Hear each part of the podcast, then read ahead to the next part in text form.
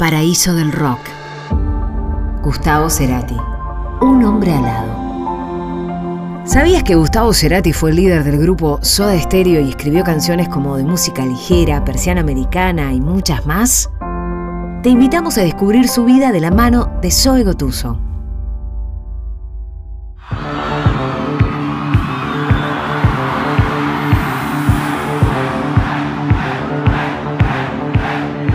Hace 15 años, un músico llamado Gustavo Cerati dio un recital gratis en un parque enorme cerca de la cancha de River, en pleno Buenos Aires.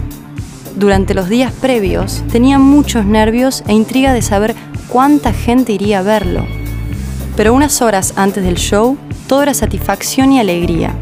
Se calculaba que había más de 200.000 personas, el equivalente a llenar tres veces el estadio de fútbol que estaba a unas pocas cuadras de distancia. Buenas noches, Buenos Aires. Ese día, Gustavo sintió que su carrera había alcanzado un punto altísimo, jamás imaginado ni siquiera en sus mejores sueños. Tenía casi 50 años, tocaba la guitarra y cantaba desde muy chico. También le encantaba dibujar y había inventado varios superhéroes, como Super Cerebro y Argos, sin saber que un par de décadas después, él mismo sería visto como una especie de superhéroe o ídolo de millones de fans. Su superpoder era la música. Con la guitarra, su voz y su talento podía hacer canciones que se convertían en éxitos y que aún hoy son famosas en muchísimos países del mundo. Sus primeros temas conocidos fueron compuestos cuando estaba en el grupo Soda Stereo, por ejemplo, Persiana Americana y de música ligera. La banda se convirtió en la más importante de toda Latinoamérica, pero los recuerdos de su familia indican que nada fue casualidad.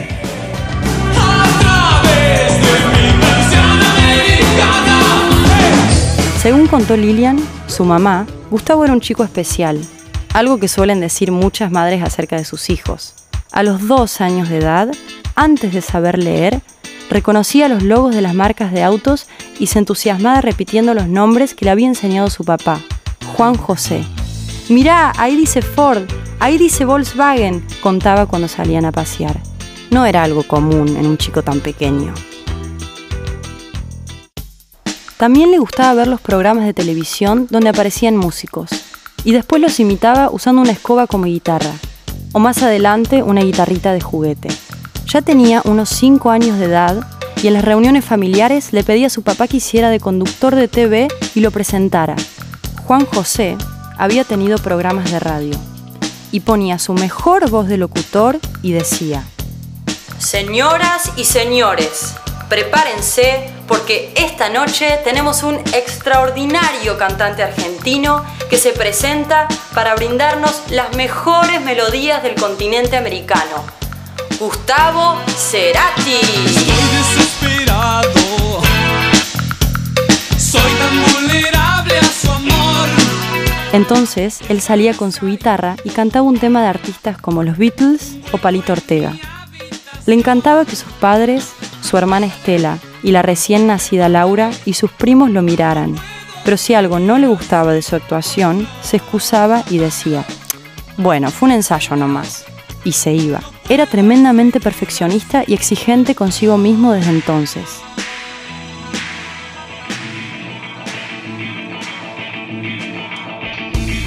Una pasión que tuvo a partir de los seis años fue leer y dibujar historietas junto a un amiguito del barrio. Inventaron a Super Cerebro, que era como Superman, y podía salvar al mundo solo con pensarlo. Otro era Argos, un hombre alado que volaba por encima de las ciudades y se detenía en las terrazas. Muchos años después, recordó el personaje cuando escribió una de sus canciones más famosas que decía, Me verás volar por la ciudad de la furia me verás caer sobre terrazas desiertas. Un hombre alado extraña la tierra. Un momento clave fue cuando Gustavo pidió que le regalaran una guitarra verdadera. Comenzó a tomar clases con una profesora que vivía a la vuelta de su casa. Era zurdo, pero no importaba. Agarraba la guitarra al revés y le ponían las cuerdas en el orden inverso. Sin embargo, al poco tiempo se mudaron a Villortúzar y tuvo que cambiar de profe. Eran clases grupales y tenía que sentarse en una ronda, así que comenzó a agarrar la guitarra como diestro, para no chocar con el mango del compañero de al lado. Desde entonces, si bien era zurdo para escribir, empezó a tocar la guitarra como diestro. Durante muchos años practicó todos los días durante horas, hasta que lo llamaban para cenar y soltaba la guitarra. Y cuando comenzó el colegio secundario, iba a la parroquia más cercana y deslumbraba a todos tocando canciones conocidas. Era un poco tímido, pero se dio cuenta que ese superpoder musical le servía para hacerse amigo de los chicos y las chicas del grupo. La historia musical de Gustavo tomó forma definitiva cuando conoció en el colegio a un chico que tocaba la batería y empezaron a tocar juntos. A los 16 años ya tenían un grupo y empezó a componer sus primeras canciones. Hasta participaron en un concurso. En la misma época se sumó por primera vez a una banda de rock que se llamaba Koala y tenían shows todos los fines de semana en fiestas. Cuando terminó el secundario, acompañó a una cantante que se presentaba en pequeños clubes y teatros, ganando más y más experiencia en los escenarios. Se puso a estudiar publicidad y por supuesto que se hizo amigo de los que eran más fanáticos de la música. Uno se llamaba Chris y terminó trabajando en una compañía discográfica. Otro era Carlos, que se hizo DJ había otro Carlos que se puso a hacer programas de radio, pero la mayor afinidad fue con Héctor, a quien todos le decían Z, y con un tal Alfredo, que era un gran dibujante y diseñador. Entre todos ellos se generó un apasionado intercambio de discos de grupos nuevos que les gustaban mucho. Gustavo, por su parte, seguía haciendo lo mismo de siempre, tocar la guitarra y en forma paralela a sus estudios tocaba en bandas de rock. Una se llamaba Bozarrón otra era Savage, y hasta hubo una con un nombre grandilocuente, como Existencia Terrenal. El camino hacia una banda realmente propia, donde empezó a hacer sus canciones, arrancó cuando Charlie, un amigo de su hermana Laura, le dijo que le gustaba el mismo tipo de discos de grupos nuevos y que también quería formar un conjunto. Además, tenía una sala de ensayos porque su papá era músico. Gustavo propuso a Z como bajista y así fue como los tres se juntaron y nació Soda Stereo, el conjunto más importante en la historia del rock latinoamericano.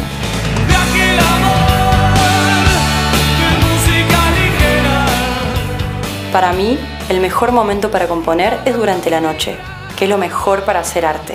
Con tal de terminar una canción, puedo quedarme despierto toda la madrugada, hasta que salga el sol, Gustavo tocó 15 años con Soda y sus canciones se convirtieron en verdaderos himnos que la gente coreaba en teatros enormes y estadios de fútbol. Lograron que en todos los países se comenzara a hacer rock en castellano, que no era una costumbre como ahora, y fueron una influencia para toda una generación de músicos.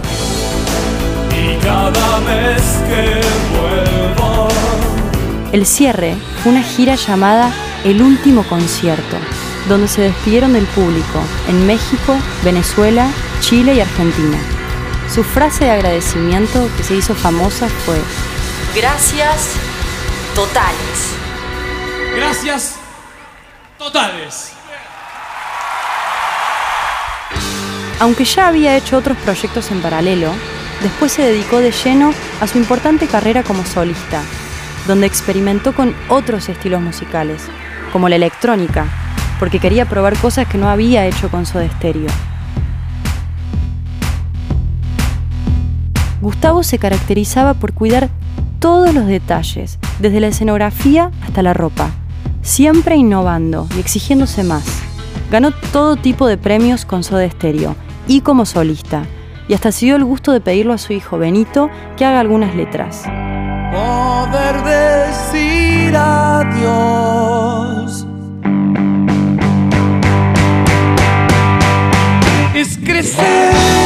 También cantó y grabó con otros grandes, como Charlie García, Shakira, Mercedes Sosa, Fito Páez y Luis Alberto Spinetta. Así llegó aquel día que contábamos al principio, cuando tocó ante 200.000 personas cerca de la cancha de River. Increíblemente, a los pocos meses se volvió a juntar con Zeta y Charlie para una reunión triunfal de Soda Stereo, que recorrió todo el continente y llenó estadios en Estados Unidos, México, Chile, Perú, Ecuador, Colombia y Panamá. Una vez más, Soda rompió todo tipo de récords y fue visto por una nueva generación de fans que amaban sus canciones pero nunca los habían disfrutado en vivo. Entre el público había miles de chicos que asistieron a los shows, atraídos por la fuerza de los hits y seguramente también por los comentarios que le hacían sus padres, que también habían sido fans de Soda. La música unía a todos, adolescentes y adultos, que cantaban, saltaban y coreaban con fuerza cada estribillo.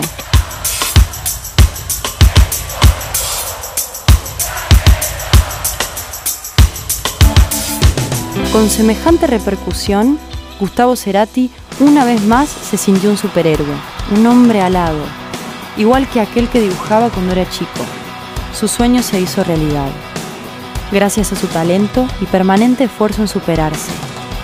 Hoy, su música sigue viva, volando, cruzando las fronteras de países y edades, maravillando y deslumbrando a todos. Lo que más quiero lograr es un mensaje único con mi música, no ser conocido por un tipo de estilo musical, sino estar en permanente búsqueda y sobre todo lograr mi propia satisfacción y superación. Ese es mi objetivo. Gracias